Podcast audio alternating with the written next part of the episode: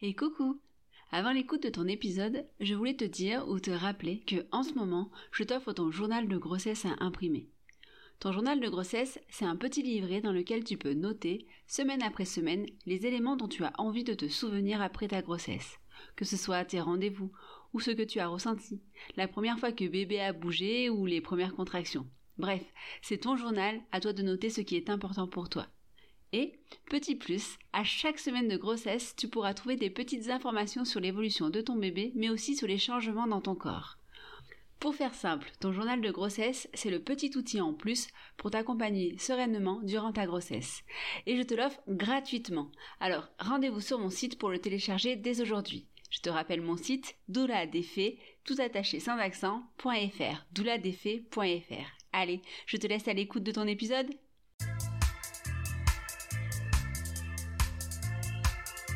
Bonjour, je m'appelle Mélanie et vous écoutez La puissance maternelle un podcast dédié aux femmes et à leur regard sur la maternité. Des récits de vie, des partages d'expériences et bien plus encore. Mes invités vont tour à tour vous raconter leur parcours de femme et de mère et comment elles se sont trouvées, à un moment, grâce à la maternité, plus puissantes. Laissez-vous porter par leur voix, quelques-unes parmi tant d'autres, parce que toutes les femmes méritent d'être entendues. Vous êtes sur la puissance maternelle et je vous souhaite une bonne écoute.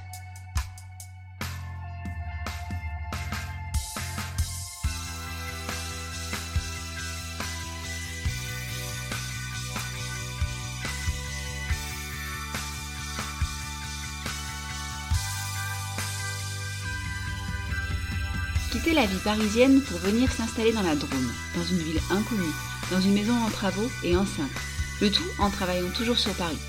C'est le pari fou qu'a fait Elodie pour sa première grossesse. Aujourd'hui, elle est maman de deux enfants et avec son mari, ils forment une équipe soudée face aux différentes épreuves qui se présentent sur le chemin de la parentalité. Je vous laisse découvrir ce parcours avec des grossesses qui arrivent rapidement, mais qui parfois ne tiennent pas, cassant les espoirs qu'une femme peut mettre dès l'arrivée d'un petit plus.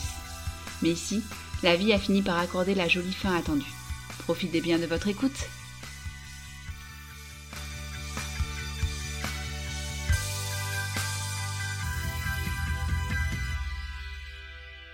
Bonjour Mel. Et euh, ben, merci déjà d'avoir accepté euh, mon invitation et de passer derrière mon micro. Avec plaisir. Alors, euh, déjà pour commencer, est-ce que tu peux ben, te présenter, nous parler un petit peu de toi pour qu'on sache qui m'en écoute? Alors, je m'appelle Elodie, j'ai 34 ans. je suis dans la Drôme depuis maintenant 6 ans et, et j'ai toujours eu envie de fonder une famille. Euh, je suis partie de région parisienne, notamment parce que je voulais pas fonder une famille au milieu du bitume, si, c'est un petit peu euh, un peu cliché. Mais euh, voilà, je voulais préparer un petit, un petit cocon agréable pour fonder une famille et c'est pour ça que je me suis installée ici. Et euh, bon, du coup, toujours envie de faire une famille. As, depuis toujours, ton envie de maternité, c'est pas, enfin, c'est, tu l'as toujours eu au fond de toi ouais, ouais, toujours. Et alors peut-être le fait d'être issue d'une fratrie de trois enfants.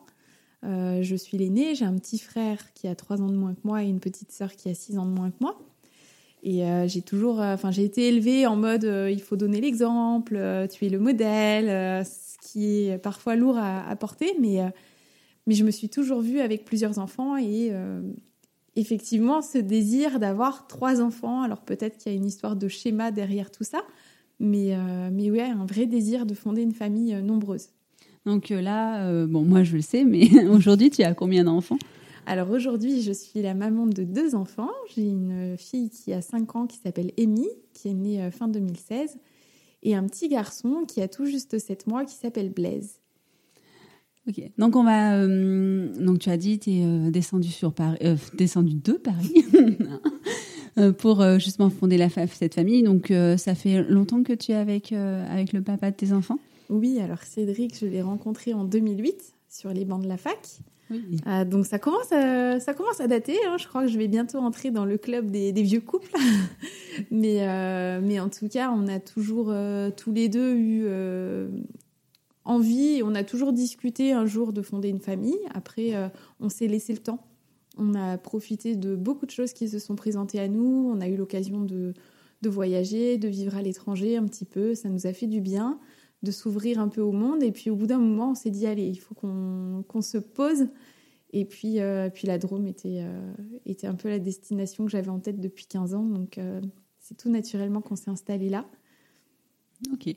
Et donc du coup, projet bébé, ça a marché rapidement, ça a mis du temps. Comment On a eu énormément de chance. on, a, on a réussi à, à ce que je tombe enceinte du premier coup. Euh, donc c'est ouais, c'était formidable. Après, euh, on avait un petit peu préparé le côté euh, stopper les hormones déjà mhm. depuis depuis un peu plus d'un an. Donc j'avais arrêté la pilule un an auparavant. On avait trouvé un, autre moyen de contraception. Et puis et puis voilà. Après, Dame Nature a fait que ça a marché tout de suite. Ouais, ok. Moi, en même temps, avoir stoppé les hormones avant, ça aussi, ça aide à préparer le corps. Hein. Complètement. C'est pas, pas anodin c'est souvent le temps d'attente, c'est souvent ça. Hein. c'est souvent le temps que les hormones mm. euh, soient complètement expulsées du corps. Ok. Et comment s'est passée cette grossesse alors? Eh ben, cette première grossesse, ça a, été, euh, ça a été fantastique et pas évident à la fois. Je pense pour beaucoup de, femmes, euh, ça, peut, ça peut être ça. Mais c'est vrai qu'on a eu cette chance-là, en fait, de, bah, d'acheter notre maison euh, pour la petite anecdote, je suis tombée enceinte le 29 février, le jour où on a signé l'achat de la maison. Donc, on a bien fêté ça. on est tombé enceinte à un mois d'écart. Et ben voilà. c'est 28 mars. Et ben un mois et un jour d'écart. c'est marrant. Donc, euh, donc voilà, c'est, ça a été une grossesse euh, un peu chahutée au départ parce que ben, moi, avec la maison, j'arrachais du papier peint, je faisais tout plein de choses. J'avais plein de projets pour accueillir ce futur bébé. Bon, finalement, je me suis vite rendu compte euh, avec une petite alerte euh, de début de décollement du placenta que il fallait que je me ménage. Oui. Voilà. À combien de mois du coup? Ça, c'était à deux mois. Ah oui. Deux mois de grossesse. donc, il euh, faut stopper un peu, madame. C'est ça. Donc, je me suis tranquillisée. J'ai continué le travail. Donc, je faisais des allers-retours à Paris toutes les semaines. Je prenais le premier TGV du lundi matin. Je vivais chez mon papa en banlieue parisienne et je redescendais le vendredi soir à la maison. Ah, ça fait un sacré rythme euh, enceinte. Enfin, déjà, ça fait un sacré rythme de base, mais alors enceinte, ça doit être pas mal, oui. Ouais, mais après, il y avait, euh, j'ai eu vraiment beaucoup de chance. Enfin, j'avais une belle énergie, mhm. j'avais pas de complications particulières.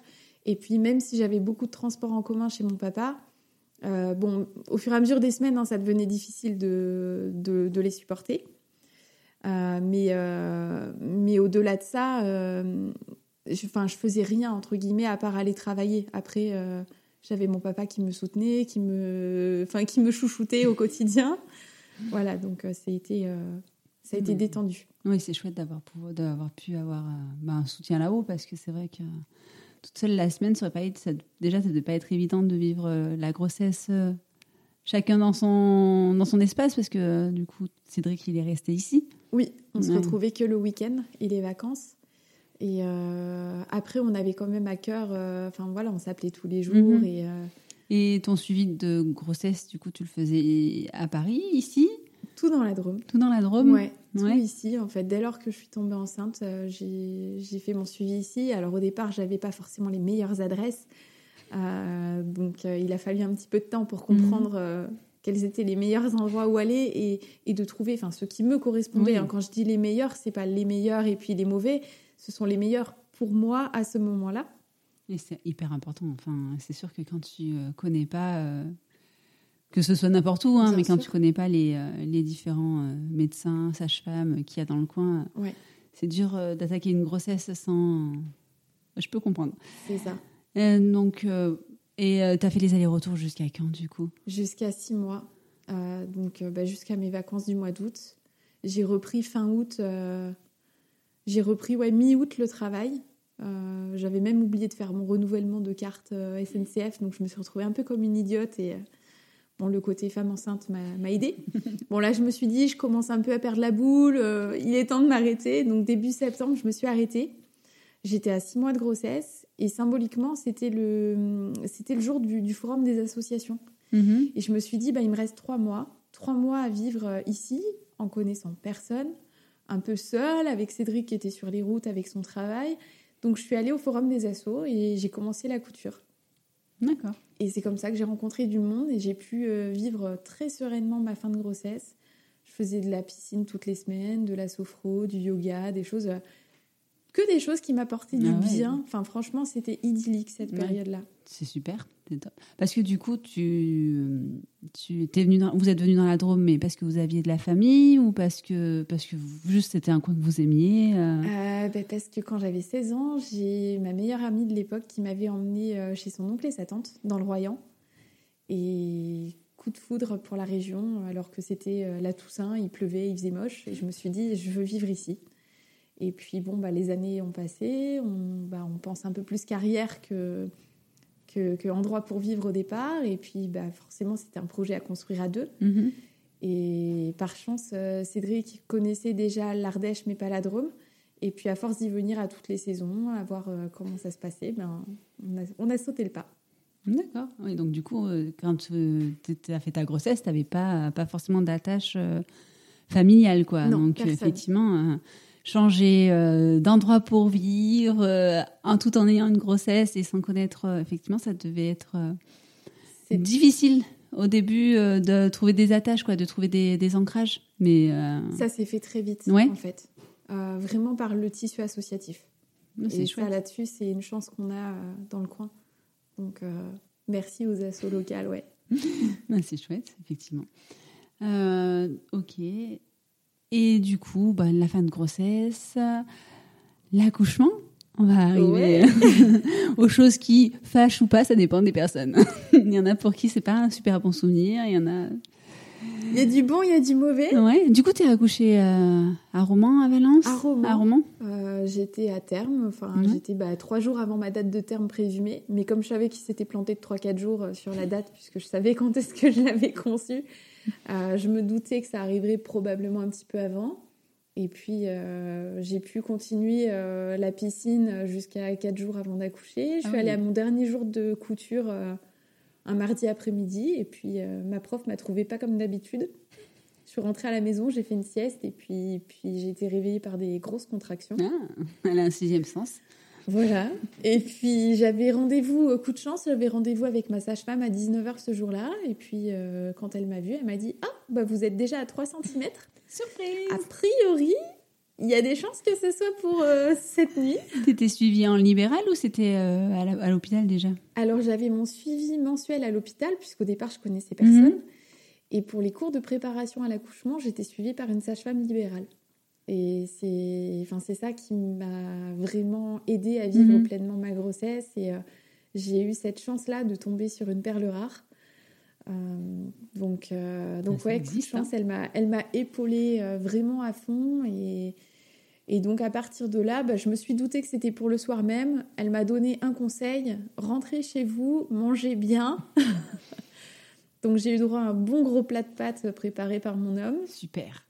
Voilà, Très histoire de important. prendre des forces parce que, bah, comme elle le dit si bien, euh, un accouchement c'est un, c'est un marathon. Mhm. Sauf que les marathoniens, eux, ils ont de l'entraînement, alors qu'un accouchement, on y va sans entraînement, et eux, ils ont le droit de manger et de boire. Ah oui, c'est, c'est- Pour moi, ça reste une aberration. hein. Voilà. L'hôpital où on peut pas manger et boire, mais bon. C'est ça. Ok, donc du coup, bah, t'as profité tranquille de ta soirée. euh, Ouais, Ouais, enfin, tranquille avec des contractions, voilà. À 20h, j'avais déjà des contractions toutes les 5 minutes. Ouais. Euh, donc, on a attendu encore 2 heures. Et puis, à 22h, on est allé euh, à la maternité. Mhm. Et puis, puis je pensais, enfin moi naïvement, je suis partie la fleur au fusil, ça y est, c'est parti. Enfin franchement, j'étais détendue comme pas possible. Je me suis dit, il peut rien m'arriver en fait Mhm. pendant cette grossesse. Alors merci les hormones. Je me disais, mais il peut rien m'arriver, tout ira bien. Et puis, puis en fait, là, c'est, ça a pris beaucoup plus de temps. Ouais. Euh, j'ai, je suis arrivée à 22h et j'ai accouché à 21h34, donc le lendemain, 24 heures plus Ah tard. oui, sachant que tes contractions avaient déjà Avait commencé à commencé 17h30. Ouais, Ouais, ouais, ça commence à faire pas mal, effectivement. voilà. Et donc, euh, ben, euh, Alors j'ai tout testé à la mater. On m'a fait tester euh, les, les dérivés de, de morphine pour pouvoir dormir. On m'a Mhm. fait tester le gaz hilarant euh, qui n'a pas du tout fonctionné. Euh, moi j'avais demandé idéalement, alors j'avais un projet de naissance, donc je l'avais mis par écrit, ça m'avait fait du bien de, Mhm. de le coucher sur le papier, avec tout ce qui était bah, idéalement l'accès à la salle physiologique. Euh, je voulais euh, accoucher, euh, bah, pas forcément en position gynéco, même si j'étais pas fermée à cela. Et puis, péridurale, peut-être, peut-être pas, on verra. Bon, j'ai vite compris que au bout de, plusieurs heures, sans dormir, sans mhm. manger, j'ai réussi à gérer les, contractions pendant plusieurs heures. Mais après, avec la nuit blanche, ça devenait beaucoup plus difficile. c'est sûr. Parce que du coup, là, c'est. Euh, tu avais les contractions, mais ça bougeait pas ça... Je suis allée à 22h, j'étais à 4 cm, euh, donc ça bougeait pas des masses. Finalement, à 6h du matin, donc après une nuit quasi blanche, euh, j'étais à 6 cm. Ah oui, ça. C'était très, très lent. Ouais. Et, très, très lent. Ok. Donc, du coup, péridurale À 6h15, à bout de force, le gaz hilarant marchait pas. Je dis, bah, donnez-moi la péri, appelez l'anesthésiste. Il s'est pointé à 8h30. Hmm. Donc voilà, là, on va dire que c'est la parenthèse un peu difficile euh, de cet accouchement. Et puis à 8h30, on pose la péridurale. Donc là, je me retrouve euh, avec. Euh, bah, je sentais plus vraiment mes jambes. Mhm. voilà, puis là, on entre, je dans le dur où on n'est plus trop maître de, de, son corps. où on peut plus se lever, on peut pas aller faire pipi. Enfin mhm. voilà, ça fait partie des choses qui sont pas très agréables. Et en même temps, j'étais soulagée parce que enfin, je, je sentais plus ces douleurs qui devenaient ingérables avec la fatigue. Oui, ben, à un moment donné, effectivement, la balance, elle se fait dans ce sens-là. Hein. Il faut, faut, pouvoir se reposer euh, si ça avance pas, c'est sûr. Et euh, ça a fini par euh, bouger un peu plus rapidement ou ça a continué euh, dans ce rythme euh, Même rythme. tranquille? Même rythme. je suis restée, je crois, ils m'ont laissé 3-4 heures à 9 cm dans l'attente du dernier centimètre. Mhm. Entre deux, il y avait une sage-femme qui était, enfin une future sage-femme qui était en étude qui m'a fait répondre à un gros questionnaire pendant 20 minutes alors que j'étais à bout de fatigue. Mais pourquoi? Mais pourquoi à ce moment-là? Euh, mais parce que parce que moi j'ai apprécié quand j'ai été étudiante euh, les coups de pouce qu'on a pu me donner. Et je me disais bah voilà elle, elle est en train de valider. J'ai voulu faire ma BA mais, mais voilà. mais c'était peut-être pas le moment. Ok. Oui bah pourquoi pas hein, ça, ça t'occupe. Voilà. Après voilà le dernier centimètre est venu euh, bah, très enfin a été très long à, arriver. Et puis enfin bah arrive le, le, moment fatidique où enfin on me dit bah, de, de pousser euh, la péridurale était vide. On a dû en remettre un petit peu parce que ça commençait à devenir très mhm. très douloureux. Enfin voilà, j'avais pas dormi depuis euh, un jour et demi en fait, quasiment. Et puis euh, j'ai dû pousser quasiment 50 minutes, 55 ah minutes. Ils ont fait rentrer la gynécologue dans la salle au bout de 35 minutes. Donc là, j'ai compris. Bon, j'ai une formation scientifique, donc je me suis douté qu'il y avait quelque chose. Ils ont des protocoles. Normalement, c'est 40. Ouais, déjà une demi-heure, ça commence à être long pour eux et au mm. bout de 45 minutes. Euh, voilà, donc 35 minutes, elle est arrivée. Et c'est là que on s'est rendu compte en fait que bah, Amy, bon, je savais pas hein, si c'était que c'était une petite fille à ce moment-là. Ah, vous aviez voulu que vous gardiez la surprise? On a eu la surprise pour les deux. C'est ah. ouais, c'est quelque chose que je, je, pourrais conseiller à n'importe qui tellement c'est magique. Mais euh, et là, la gynécologue, bah, en fait, on voit bien que la petite, elle avait la tête euh, vers le haut. Donc, euh, bon, bah, malheureusement, elle avait du mal à s'engager. Mhm. Et, euh, et c'est grâce à l'aide de cette gynécologue que, bah, que j'ai pu la faire sortir, donc un quart d'heure plus tard. mais les deux sages-femmes qui étaient là, elles n'ont pas été super cool. Alors, j'ai eu une équipe formidable du moment où je suis arrivée jusqu'à l'accouchement. Et au moment de l'accouchement, en fait, les deux sages-femmes qui étaient là, euh, elles me disaient que je poussais pas bien, que je faisais pas comme il fallait. Euh, j'ai pas eu de formation bac plus 5 euh, entraînement à l'accouchement. Ouais, et puis ça veut rien dire. Voilà. Donc du ouais. Sympa, ouais, c'est, des fois, il suffit de pas grand-chose. Et tu dis la tête euh, en avant, elle était en position intérieure, c'est ça ou euh, ouais, en fait, elle avait la tête levée en elle arrière. avait la tête levée ou elle était ou elle avait. Euh, elle était bien, elle n'était pas de travers en fait, mais. Elle avait le dos contre ton dos ou le dos contre ton ventre? Tu sais pas? Non, elle avait pas le dos contre mon dos, contrairement à Blaise. Hmm. mais voilà, donc elle était, bien placée globalement, à part cette histoire de, tête. D'accord, oui. Qui, du coup, bah, en fait, elle n'avait pas la force de pousser. Donc, elle ne pouvait pas t'aider, d'où la, la longueur de cette dilatation. Ouais. Donc après, bah, elle a utilisé la ventouse. Ouais. Euh, donc euh, l'avantage, c'est que bah, ma sage-femme me l'avait bien présenté pendant les cours de préparation, donc euh, j'avais pas d'angoisse particulière par rapport à ça. ça n'a pas marché la première fois parce qu'elle avait tellement de cheveux que ça n'a pas accroché.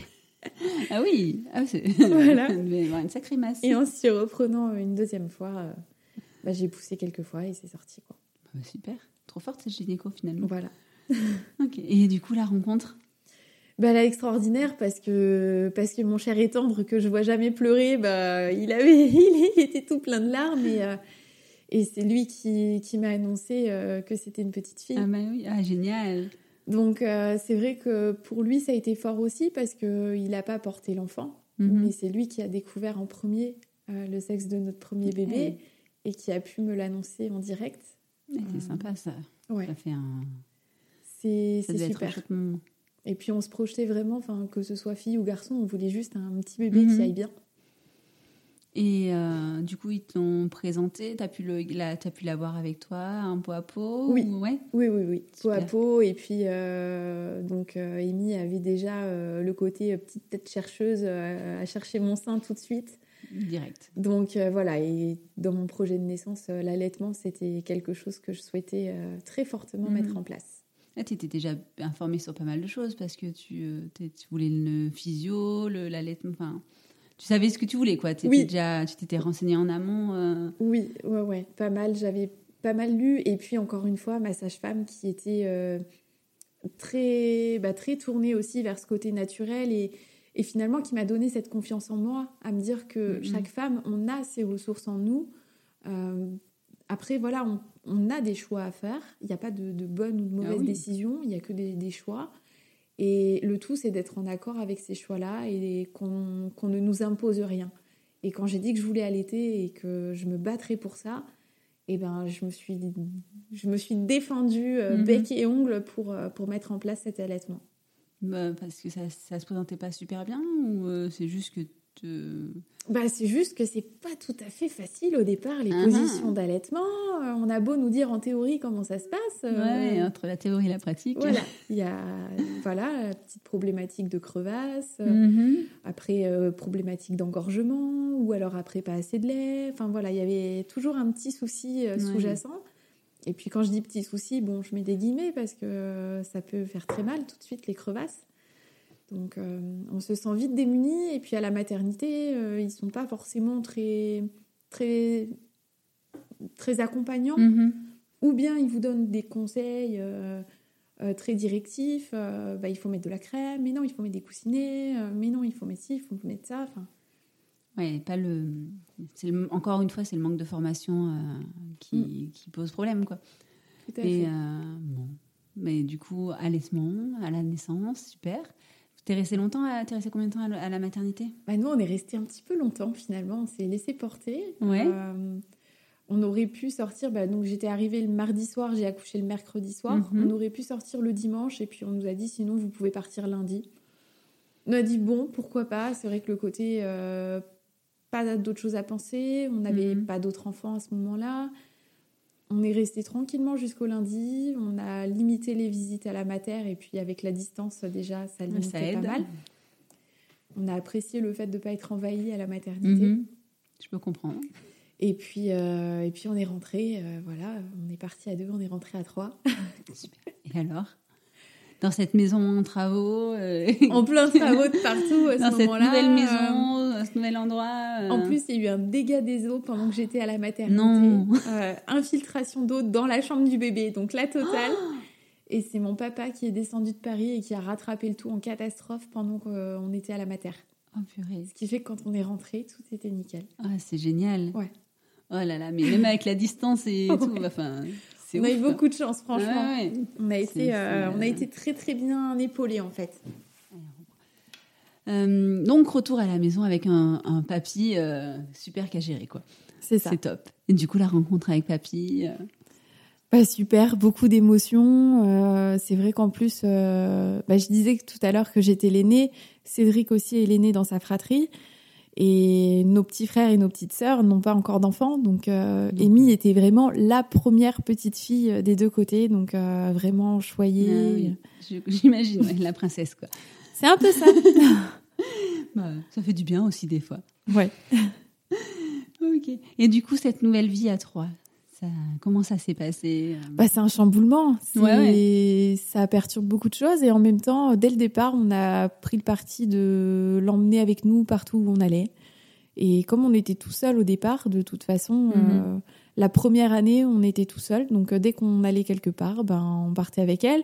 L'allaitement faisait que bah, c'était simplissime de, de, la nourrir partout où on allait. Et puis, et puis petit à petit, en fait, ça a fait ramener du monde. Donc dès l'année suivant la naissance d'Emmy, on a ma maman qui a quitté aussi la région parisienne et qui est venue. Donc ça a été la première à suivre. Euh, et puis ensuite, euh, mes beaux-parents qui ont aussi ont quitté la Picardie pour venir s'installer à Jaillan, donc à un quart d'heure de ah chez nous. Super. Voilà, donc en fait, on a eu cette chance-là de se retrouver euh, entourés petit à petit. Ma sœur qui vient d'arriver euh, fin d'année dernière, voilà, donc on a on a vraiment cette chance-là de se retrouver maintenant avec notre noyau familial autour de nous. Oui, c'est vous avez recréé un ouais, un lieu, euh, un lieu où tout le monde s'est rapatrié, quoi. C'est euh, sympa, quoi. C'est chouette. Complètement. C'est vrai que c'est, bah, surtout que vous venez tous les deux d'endroits différents, donc euh, ça fait un, endroit rassembleur, donc c'est c'est chouette. Et du coup, ton allaitement, combien de temps tu as allaité ta fille? Alors, je l'ai allaité 15 mois et demi. Donc, il y avait il y avait pas mal de phases à, à passer. Euh, je pense euh, notamment à la sortie des dents. Ça peut, mm. ça peut vite en calmer. J'imagine. Mais voilà, il y a aussi des, des conseils que j'ai pu trouver euh, bah, soit auprès de ma sage-femme, soit sur le site de la Leech League ou des mm. choses comme ça. Donc ça a pu m'aider aussi à, à, trouver des petites combines pour, bah, pour éviter que la production de lait ne se tarisse alors que Amy en avait encore besoin et mm. envie. Euh, je suis partie du principe que je l'allaiterais euh, jusqu'à ce qu'elle n'en veuille plus ou jusqu'à ce que je n'ai plus de lait. Euh. en tout cas, enfin, dès que je pouvais, je, je l'allaitais. Mm-hmm. la reprise du travail, j'avais j'avais accouché neuf mois auparavant, donc j'ai quand même pu passer neuf mois avec elle. ça c'est extraordinaire. J'ai en fait j'ai quitté mon travail à Paris. D'accord. Donc j'étais au chômage pendant quelques temps. Et puis euh, j'ai repris mes recherches d'emploi et on a trouvé une place en crèche en septembre. Donc elle avait, euh, elle avait 9 euh, mois. Mhm. Et j'ai retrouvé un boulot le 3 septembre. Donc, super. Enfin voilà. Ça, tout se passe, tout se goupille super bien. C'est ça. Ouais, finalement, des fois, c'est ce temps de chômage, ça t'a permis aussi de profiter, de pouponner. Ouais, c'était c'est une phase très importante pour tisser des liens, mhm. apprendre à apprendre à vivre à trois. Euh, parce que ben voilà, j'étais plus seulement euh, euh, une femme, je suis devenue une maman et, et ça, ça, ça, change la donne. Ah, ça change plein de choses. Mm. Et toi, comment tu te sentais du coup avec, bah, avec cette, justement dans, dans ce nouveau rôle-là? Alors, très épanouie en tant que maman, après pas mal de, de questionnements. Je m'étais sentie très très maman et plus du tout femme mm-hmm. pendant plusieurs mois. déjà, j'ai pris quasiment 20 kilos. Donc euh, bon, le corps, il en prend un coup et mhm. il faut réapprivoiser euh, cette enveloppe corporelle.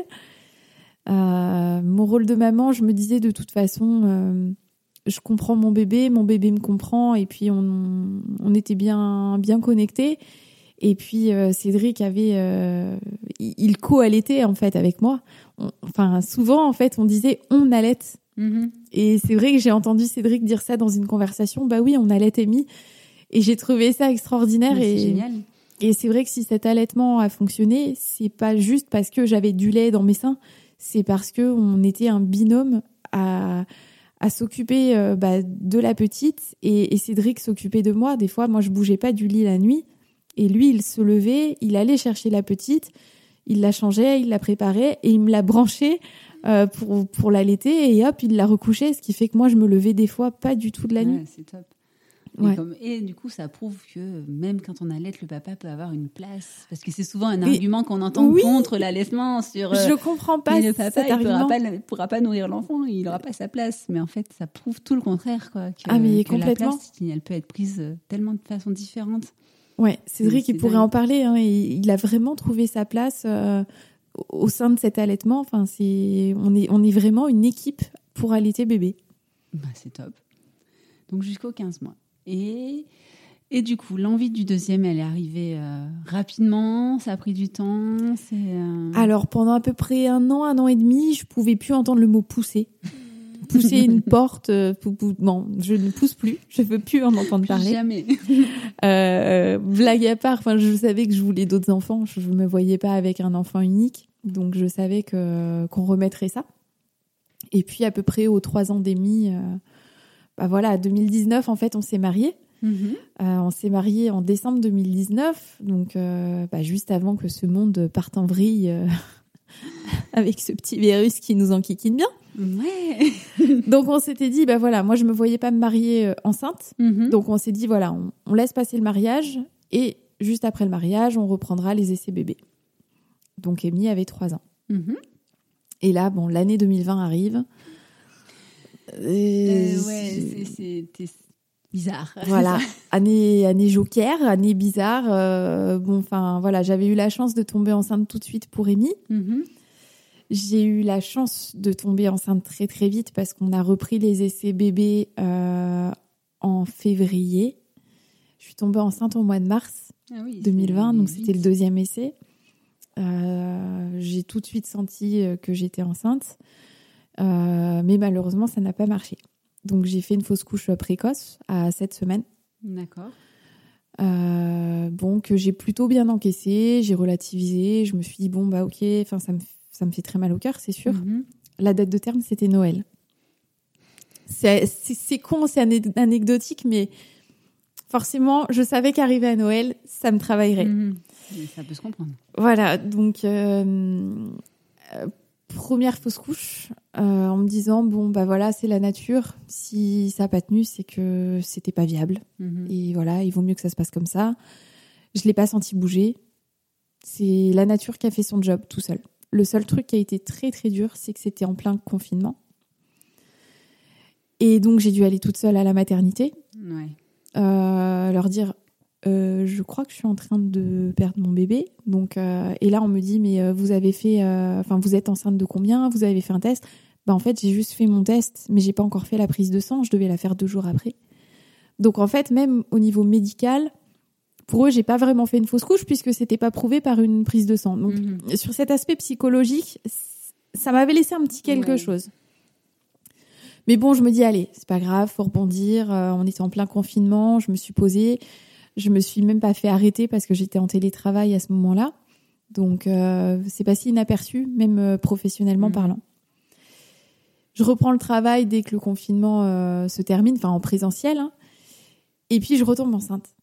Euh, à, à la maternité, on m'avait dit euh, pas de souci, c'est une fausse couche précoce, pas besoin de laisser euh, de temps. Vous pouvez recommencer dès le mois prochain. Moi, je me dis allez, youpi, tralala, c'est reparti. On remet ça, je retombe enceinte direct. Sauf que Super là, féconde. bah a priori, ouais, on. Enfin, tu tombes enceinte super, Voilà. super vite. en tout Voilà, cas. donc plutôt plutôt chouette. Sauf que là, je pense que ça a été une grosse erreur Ouais. parce que on aurait dû laisser passer du temps et ça a pas marché. Et j'ai fait une deuxième fausse couche précoce encore une fois. Là, par contre, gros coup de massue. Euh, on m'avait laissé entendre que Cédric pourrait m'accompagner et en fait, j'ai dû entrer toute seule aussi à la maternité. Euh, et là, je tombe sur un gynécologue un peu pressé, un peu stressé probablement, euh, qui qui m'ausculte et qui me dit bah non, votre utérus il est vide. Donc là, bon, j'ai pas de QI. Je dis mais docteur, vous êtes en train de m'annoncer que je suis en train de faire une fausse couche. Et oui, bon bah voilà, c'est la nature, c'est comme ça. Et il tourne les talons et il sort de la pièce. Super. Voilà. Donc là, très très dur. Euh, voilà, je- je- cette fois-ci, j'avais fait la prise de sang. euh, Enfin voilà, tout était euh, tout était calé dans ma tête. Ouais, enfin, je me disais ça y est, ça marche, la roue a tourné. Bon, là, deuxième échec, beaucoup plus dur à encaisser. Alors, on se remet en question. hein. En plus, euh, bah, j'avais j'avais pris un bel apéro euh, plutôt arrosé euh, une, une semaine ou dix jours plus tôt. Je me dis mais est-ce que c'est pas ça qui aurait provoqué la fausse couche? Enfin voilà, beaucoup de Mhm. culpabilité. Et et puis puis voilà, puis le monde autour de nous qui qui continue et puis et puis mais mais finalement la nature elle est bien faite. Euh, j'ai pas eu besoin de curtage, j'ai pas eu besoin d'intervention. On se dit bah c'est le moins pire des scénarios. Ouais. C'est pas ce qui empêche de, que ce soit douloureux. Voilà. Mais oui, je comprends ce que tu veux dire. C'est faut trouver un truc sur ça, à quoi s'accrocher, quoi. Ouais, c'est ça. Donc là, on se dit, allez, on laisse passer euh, deux, trois mois. On laisse passer l'été, on profite. Entre-temps, on a des amis qui nous annoncent qu'ils vont avoir un bébé. ça remue encore un petit peu tout ça. Enfin voilà, c'est forcément quand on voit une Mhm. femme enceinte, on se dit ah mince, euh, moi ça aurait dû être euh, à tel terme. Donc euh, beaucoup plus dur à encaisser Mhm. à ce moment-là. Surtout qu'on l'avait annoncé. Euh, on avait fait le choix de l'annoncer et parce qu'on s'était dit si ça se passe pas bien, on veut pouvoir euh, bah, être épaulé. Mhm. Bon, c'est, on a eu la chance après d'avoir la famille autour de Ah nous. oui. Mais d'ailleurs, je trouve ça, toute cette, euh, ce silence autour des trois premiers mois de grossesse, Oui. tellement aberrant parce que, parce que en fait, c'est là où tu as besoin de soutien. C'est souvent là où tu es le plus malade. Ça se voit pas, on n'est pas bien, on est épuisé, le corps se prend un choc hormonal incroyable et il faut faire comme si de rien n'était. ça. Et, et puis si, si par malheur, ben, ben ça s'accroche pas, s'il se passe quoi que ce soit, et ben t'es tout seul pour, euh, Mm. pour devoir di- digérer tout ça. Enfin, je trouve ça, ouais, pour moi, c'est. euh, ça devrait. Enfin, ouais, je sais pas, là, ça devrait pouvoir être dit parce qu'on a besoin de Mm. soutien. C'est important, quoi. C'est ça. Et là où je me dis que la nature est quand même bien faite, c'est que j'ai cette chance quelque part que quand je suis tombée enceinte, à chaque fois, enfin, ça s'est vu très très vite. Mhm. Donc j'ai pas pu attendre trois mois. Ouais. Moi, à un mois et demi, bon après c'est pas la, c'est pas le bébé hein, qui prend cette place-là, hein, c'est juste le système digestif qui se relâche. Mais ça se voyait. À un Mm. mois et demi, je rentrais déjà plus dans mes dans mes vêtements C'est Parce que habituels. tu investis tes grossesses Oui. mentalement, donc tu as encore l'investi. Ouais. Ça, c'est euh, c'est c'est dingue, hein, mais, euh, mais quelqu'un qui investit dès le début sa grossesse, tout de suite, ça se voit. Et Bon, bah, quelqu'un qui au je dois être très c'est alors. bien. hein. Ça veut dire que tu étais déjà dans, dedans, quoi. Après, moi, c'est comme ça que je le, je le vois, et en règle générale, ça, se- ça, se- C'est voilà quand ça s'avère assez vrai, quoi. pour Rémi, on m'a dit j'étais enceinte de 4 mois. Ah bah dis donc, t'es déjà une grosse mémère. C'est une femme hein, qui m'a dit ça. Sympa, Voilà. j'adore. Et je lui ai répondu bah oui, il est content d'être là, il se montre. Très bien, très bonne réponse. Donc, du coup, deuxième fausse couche. Voilà, donc on laisse Et- passer l'été. Ouais. on profite des vacances malgré tout. Euh, on reçoit des amis, on, on se détend un peu. Je bois un peu d'alcool hein, quand même, histoire d'eux, puisque bon, euh, enceinte depuis le mois de mars euh, avec des échecs, euh, Ouais. je reprends une vie habituelle. Mhm. Et puis en septembre, on se dit allez, ça y est, on reprend les essais, on, on se sent prêt, on a laissé passer trois mois. Et puis là, il y a une petite annonce au journal télévisé. Le congé paternité passe à 28 jours. Entrée en vigueur au 1er juillet 2021. Et là, on calcule, on dit, mais on est en septembre. Septembre, donc euh, tac, on fait plus 9 mois. On arrive en juin. Et là, Cédric me dit, on arrête tout. On arrête tout. C'est énorme. Je veux mon congé pater de 28 jours. C'est génial. On arrête tout pour ce mois-ci, on se protège. Et ça, j'ai trouvé ça génial parce Oui. que il était déjà super investi dans, dans son rôle de papa. Mais alors là, je me suis dit, c'est bon, quoi. On a tout gagné. Il est déjà prêt à ce qu'on soit quatre à la maison. Et puis, euh, et puis oui, on s'est protégé au mois de septembre. Et puis, on a réessayé en octobre. Et puis, ça a marché en octobre. Mais Donc, au niveau statistique, ouais. c'est dingue. c'est ouf, quoi. Donc, euh, donc ouais, je suis tombée enceinte euh, bah, euh, le soir de ma fête, le 22 octobre. Je venais de, de casser une petite cloison euh, à coups de, de marteau et burin euh, pendant deux heures et demie. Euh, donc oui, après, je me suis calmée. Oui, bah oui. Hein. Voilà. Mais euh, on devait manger japonais ce soir-là, et puis je sentais qu'il y avait un truc qui clochait. Et j'ai fait mon test avant, histoire de pas manger euh, du poisson cru à ce moment-là. Et puis, Mhm.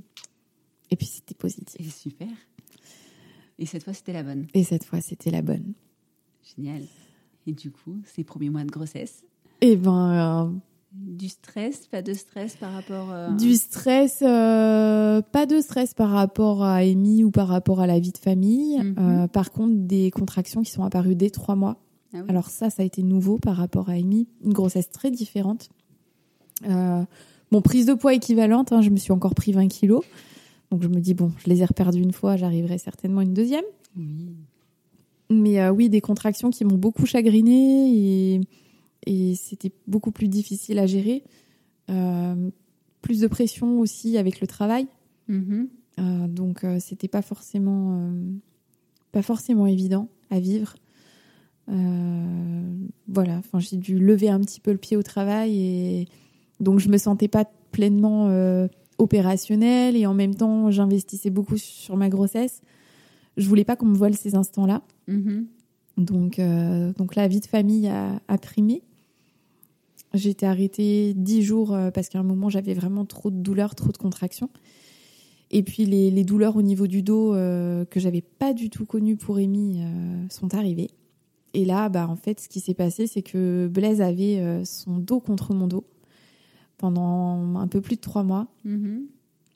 faut savoir que quand j'étais enceinte de tro- même pas trois mois, enfin, je sentais déjà Blaise bouger dans mon ventre. hein. Je, je l'ai pas dit, mais Amy, je l'ai senti bouger à deux mois et dix jours. D'accord. Oh, c'est- Et Blaise, deux mois et trois semaines. Ah oui. Ouais. Et c'est tôt, mais enfin voilà, c'est magique. Ah oui, non, mais c'est sûr.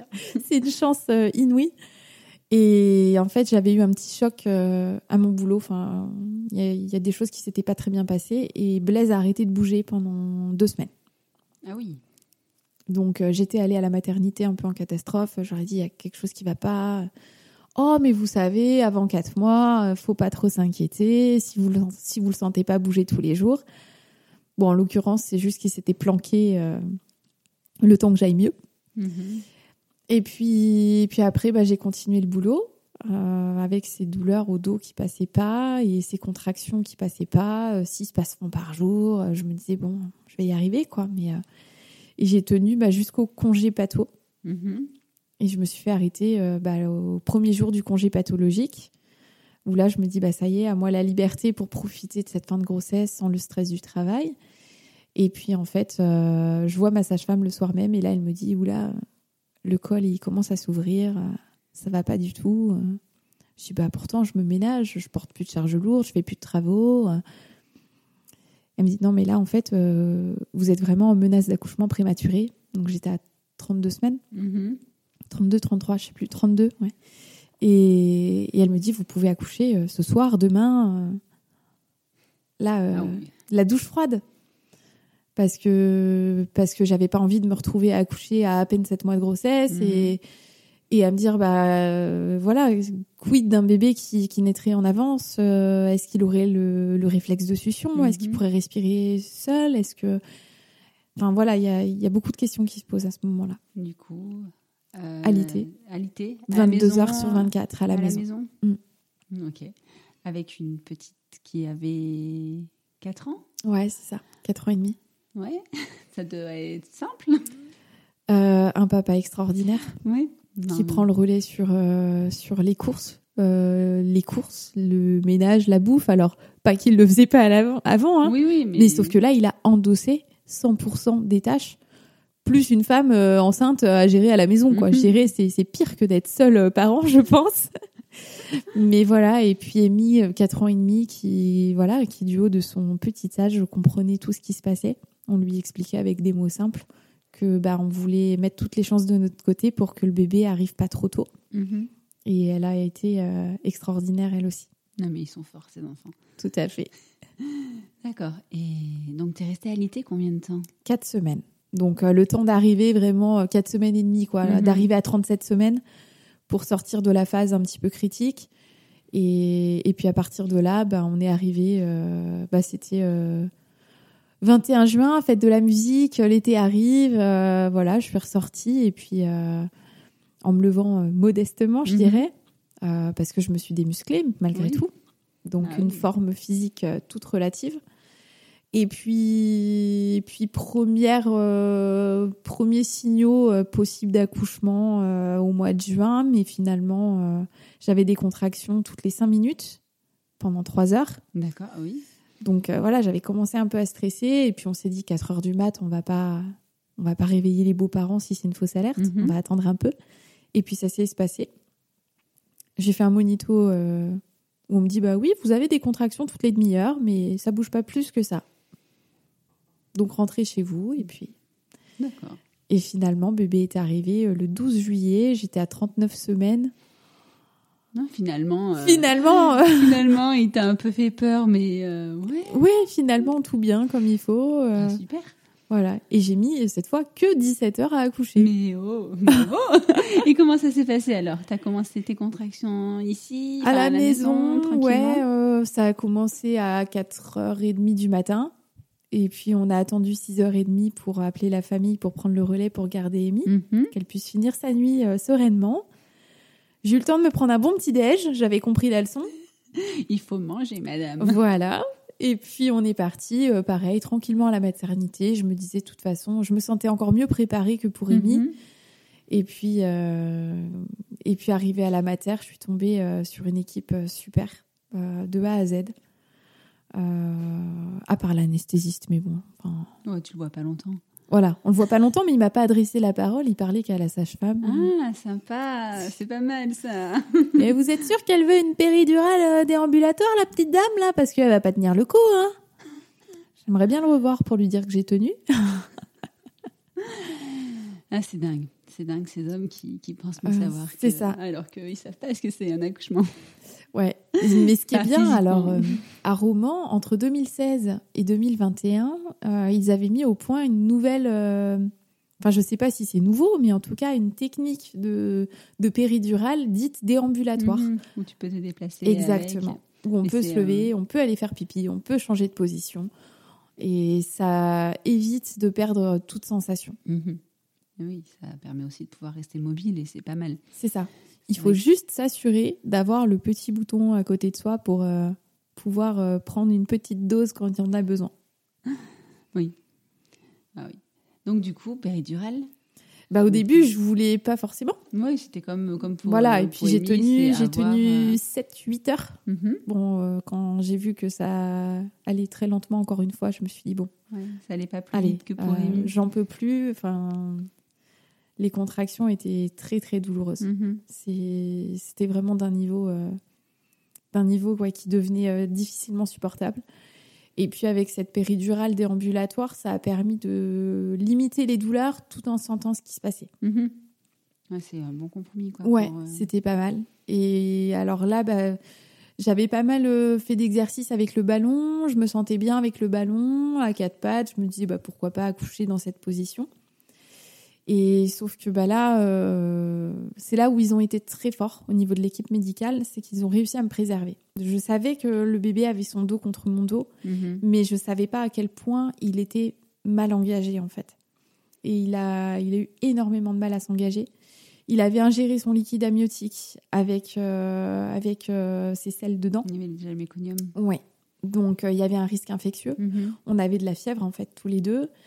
Et, et il n'arrivait pas à s'engager. Donc euh, arrivé à 10 cm, on m'a dit on vous laisse 3 heures pour qu'il s'engage. Si dans 3 heures il n'est pas engagé, on part en césarienne. Mhm. Donc là, bon, même Ouais, coup de pression que pour. Amy, où on m'avait dit, ouais, si elle sort pas dans les 5 minutes, on part au bloc. euh. Donc, euh, bon, au bout de 3 heures, il s'engageait un petit peu. Un petit peu.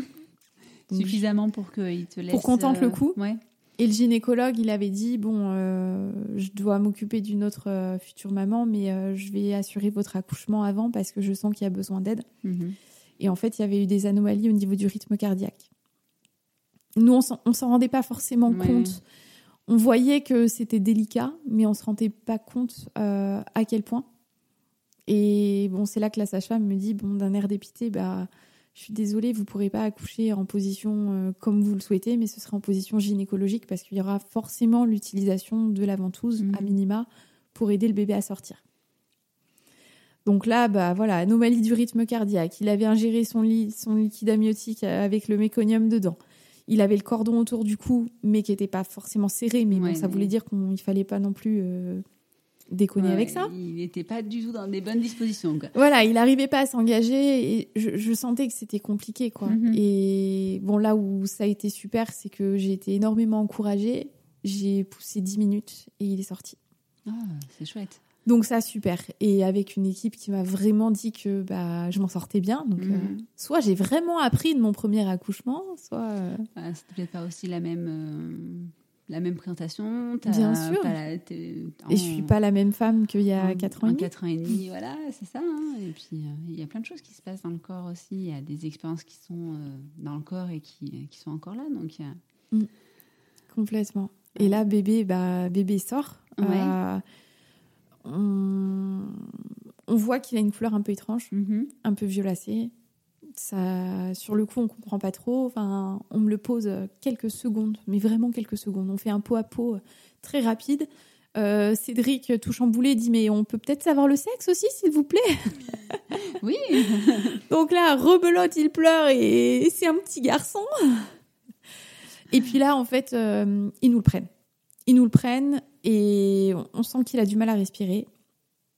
Mais voilà, ça se passe très très vite. Euh, Cédric accompagne l'équipe et en fait, il l'emmène en salle de réanimation. Mhm. Euh, donc là, bon, ils lui ils aspirent les glaires et ils le mettent sous oxygène euh, parce que bah voilà, en fait, il est tout violet, il a du mal à s'oxygéner. C'est un, voilà un démarrage assez difficile pour lui. Ça dure quelques minutes, Mhm. c'est rapide. Moi, je me rends même pas compte de tout ça puisque bah on, on croit que quand on a accouché, c'est fini, mais bon, il y a, Ouais. il y a quand même le placenta à sortir. Donc euh, nous, on n'a pas encore fini le job. Bon, ça se passe très bien. On parle de la pluie, du beau temps, euh, de la musique où on écoute Led Zepp euh, pendant l'accouchement et, et le gynéco est très cool. Mais voilà, c'est pendant ce temps-là qu'il m'explique plus Mhm. en détail pourquoi il était pressé, les, les- les anomalies du rythme cardiaque, enfin voilà, tout ce contexte qui faisait que ça aurait pu être plus compliqué. Mhm. Finalement, bébé revient, euh, il est tout rose. Ah, génial. Donc euh, soulagement, repos à peau, cette fois on est bien. Euh, moi je m'inquiétais qu'il fasse pas euh, euh, le petit bec d'oiseau comme Amy euh, pile poil à la naissance, alors qu'en fait, bon, une demi-heure après l'accouchement, il était au sein et, Non, et bah, ça s'est très bien passé. Donc, bien. mais il a eu un, un bon traumatisme. Ouais, de cette but- arrivée. ouais, le but de Ouais, tout arriver, euh, ouais, c'est sûr. tout chamboulé, tout, tout tendu, tout crispé. Mm, mm, mm. Et voilà, et c'est aussi ce qui, ce qui a engendré bah, donc un énorme torticolis, donc un torticolis congénital, Mhm. dû à sa position bah, dans mon ventre, et puis l'accouchement difficile, la ventouse, euh, et, et tout ça, après, ça a nécessité un suivi, euh, un suivi médical assez important. D'accord. Oui, forcément. Et euh, là encore aujourd'hui, parce que là, il a, tu l'as dit d'ailleurs 7 mois, il a encore un suivi médical. Ouais, ouais, ouais, en fait, il a eu euh, bah, ce qu'on appelle une plagiocéphalie, c'est euh, le crâne qui, qui pousse de travers, si on Mhm. peut résumer ça comme ça, ça fait une sorte de forme d'olive. Et là-dessus, bah, tous les professionnels de santé ne sont pas forcément bien formés ou informés Mhm. sur les conséquences possibles. Mais c'est vrai que nous, ça nous a tout de suite inquiété de voir que bah, les oreilles euh, étaient pas symétriques, les joues, le front, tout était asymétrique. Et il avait sa petite tête toujours coincée d'un côté. Mhm. Euh, donc on a vu un ostéopathe hein, dès, dès le retour de la maternité quasiment. On a commencé les séances de kiné, il avait déjà deux mois, donc on aurait peut-être pu gagner aussi du temps là-dessus. Et puis bah voilà, kiné, ostéo, et puis euh, et puis depuis euh, depuis quelques mois, il porte un petit casque pour euh, bah, pour remettre en place tout ça Ouais. et l'aider à surmonter euh, à surmonter ce bah, cette pathologie qui, qui ne devrait pas avoir de conséquences pour la suite de sa vie, mais qui, euh, qui nous a demandé beaucoup d'énergie pour Mhm. euh, avoir les bons conseils. Oui, bah oui, si, comme tu le dis, euh, tout le monde n'est pas, enfin, tous ne sont pas formés euh, correctement. il faut arriver déjà à avoir ben, le bon diagnostic et puis, du coup, avoir le, le suivi qu'il faut derrière. Parce que là, le casque, il le porte tout le temps, ponctuellement dans la journée. euh, comment ça se passe il a commencé par porter le casque 22 heures sur 24. Ah oui, Donc il y a une petite phase d'adaptation. hein. Enfin voilà, Ouais, ouais. Il, y a, il y a quand même plusieurs jours avant d'arriver à 22 heures sur 24, mais c'est vraiment tout le temps. Mhm.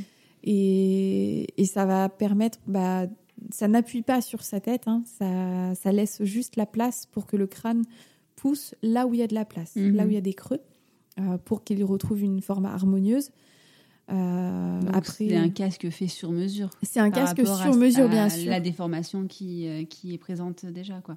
Ouais, c'est un casque qui est fait sur mesure dans un centre orthopédique avec des gens qui sont spécialisés dans les orthèses crâniennes. On a la chance d'en avoir. euh, bah, Il y a du côté de Grenoble. euh, Il y en a aussi enfin, à Lyon. Je sais Mhm. qu'ils sont aussi basés à Porte-les-Valences. Bon, voilà, il y a, il y a plusieurs sites, mais il faut déjà avoir, je dirais, le sésame, l'ordonnance de Mhm. la part du pédiatre. Non, mais c'est ça. Euh, et puis, euh, en tant que parent, accepter qu'il y a un problème et que Mhm. malgré tout le repositionnement intensif qu'on peut faire, euh, ça ne suffit pas. Mhm. Et Oui, et qu'il n'y a pas. Il n'y a pas de, ouais, de recette magique hors médicale. C'est vrai qu'il y a plein de choses hein, qui se disent sur les, comment éviter. euh, peut prévenir voilà, un petit prévenir peu. un petit peu, mais il y a des fois, enfin, tu peux prévenir autant que tu veux. euh, Si c'est déjà là, euh, c'est déjà là, quoi. Donc effectivement. Et là, actuellement, il le porte toujours 22 heures son casque non, ça va mieux? Ça va déjà nettement mieux. On est sorti de la phase sévère. Euh, il faut encore qu'il le garde bah, plusieurs semaines. Il le garde uniquement pour les siestes et la nuit maintenant. D'accord. Mais, euh, mais c'est vrai que entre pédiatre, kiné, ostéo, sage-femme, euh, plus bah, la documentation qu'on peut trouver sur Internet, ça nous a permis de, de, se diriger vers les bonnes personnes. Mhm. Et c'est top. Oui, et c'était nécessaire. Mhm. Parce qu'en fait, en tant que parent, on se retrouve très très seul dans ces moments-là. On voit bien que son enfant a un problème. Et moi, en tant que maman, dès la maternité, je le disais, je dis, il est crispé, mon bébé. Il a, il a un souci, je le, je le sens. Mhm. Il a besoin des bras et il avait, il avait ce, besoin très très fort que n'avait pas sa, sa grande sœur. Mhm. Et c'était vraiment à cause de, cette, de ce torticolis qui lui faisait très très mal. Ça lui faisait mal jusque dans le bassin. D'accord. Ah oui, effectivement, mm. ça devait être. Euh, ça fait pas une arrivée facile dans la vie, quoi, parce que entre son arrivée et puis après les douleurs derrière, euh, ça n'a pas dû être facile pour lui. Ouais, mais c'est un petit guerrier et il, surmonte ça vraiment euh, comme un chef et, et je pense que ça laissera des choses dans son caractère plus tard. Mm sans doute. Hein. Et tu l'allaites toujours? Oui, oui. Alors euh, la difficulté, c'est que là, je vais reprendre le travail. Ouais. Donc euh, il a fallu supprimer des tétés en journée. J'ai fait le choix de ne pas tirer mon lait. Mm-hmm. J'ai fait des essais, mais ça n'a pas été très très concluant et je crois que j'aime trop allaiter en direct. Pour, euh, le faire avec une machine. C'est ça. Donc, euh, on a supprimé les tétés euh, en journée et on ne garde maintenant que la tétée du matin et du soir. Mm-hmm. Je dis ça, ça fait vraiment que trois jours hein, qu'on y est. Bon. Mais voilà, à voir si avec la reprise du travail, si ça, si ça marche encore. Ouais, bah, on va espérer pour vous deux. Si tu as la même envie qu'avec Amy d'aller le plus loin possible. C'est ça. J'aimerais vraiment que ça dure encore. Euh. Mhm. On dit bien que l'OMS recommande euh, un allaitement jusqu'aux 24 mois de l'enfant. Mhm. Et malheureusement, on entend encore énormément euh, Ah bon, mais il a des dents, tu l'allaites encore? C'est ça. ah bon, mais elle marche, tu l'allaites encore? Voilà, donc. Il y a plein de, de choses à, à retravailler sur la vision de l'allaitement. En France, on n'est on pas très bon. Ouais, alors qu'on est faite pour ça. Oui. Et ton, ton mari est toujours un aussi bon euh, co-allaitant Complètement. Toujours euh, top. Ah bah il est, il est monté en grade, hein. il, il fait tout en mode automatique. Génial. c'est super. Enfin, je pense que c'est hyper important. Enfin, on... Je pense que c'est hyper important que, que le partenaire puisse prendre sa place et puis être soutenant parce que ben, ça demande beaucoup d'énergie d'allaiter. Complètement. Mine de rien, mine de rien et, euh, et c'est pas parce que tu allaites que tu n'as pas besoin d'être aidé. Quoi. Ouais, dès qu'il y a de la fatigue, de toute façon, la production de lait diminue, mais c'est dans les 12 heures, on le ressent. Donc, euh, parfois, il faut une sieste, c'est nécessaire. Il faut pas attendre trois jours avant de faire sa sieste. Et, et c'est en ça que la présence de Cédric euh, est vraiment primordiale pour, euh, pour garder cet allaitement dans de bonnes conditions. Eh ben, c'est top. merci, tu m'as de m'avoir ouvert la porte sur tout ton parcours. Je vais finir par euh, juste une dernière question, euh, qui n'est pas forcément facile, mais en quoi euh, tout ton parcours autour de la maternité a pu te révéler ou pas une puissance en toi, une puissance maternelle ou une puissance féminine, et comment, enfin, si tu devais décrire cette puissance-là, qu'est-ce que tu pourrais dire c'est pas facile comme question. C'est pas facile comme question, je sais, on l'a déjà dit. Euh, je dirais que je me sens beaucoup plus puissante en tant que maman qu'en tant que femme. Mm-hmm. Euh, je me suis découvert euh, cette force intérieure où dès que je suis tombée enceinte d'Emmy, je me disais que plus rien ne pourrait m'arriver. Et, et, le, enfin, le monde peut s'écrouler autour de moi si, si mon enfant va bien. Déjà, je vais bien. Et je crois qu'il y a ce, lien indescriptible qu'on a mhm. avec, avec les enfants, avec nos enfants, que, que en ça, je me sens, je me sens surpuissante. Je, plus rien peut m'arriver. Enfin, je, je, voilà, je suis une maman. oui, bah, c'est bien déjà, c'est ouf. Super. Ben, merci. merci. pour, euh, pour ce beau moment. Et puis, euh, puis à très vite. Merci. Merci d'avoir écouté ce nouvel épisode. J'espère que vous aurez été touché autant que moi par l'histoire d'Elodie. N'hésitez pas à le partager autour de vous. À bientôt pour un nouvel épisode de la puissance maternelle.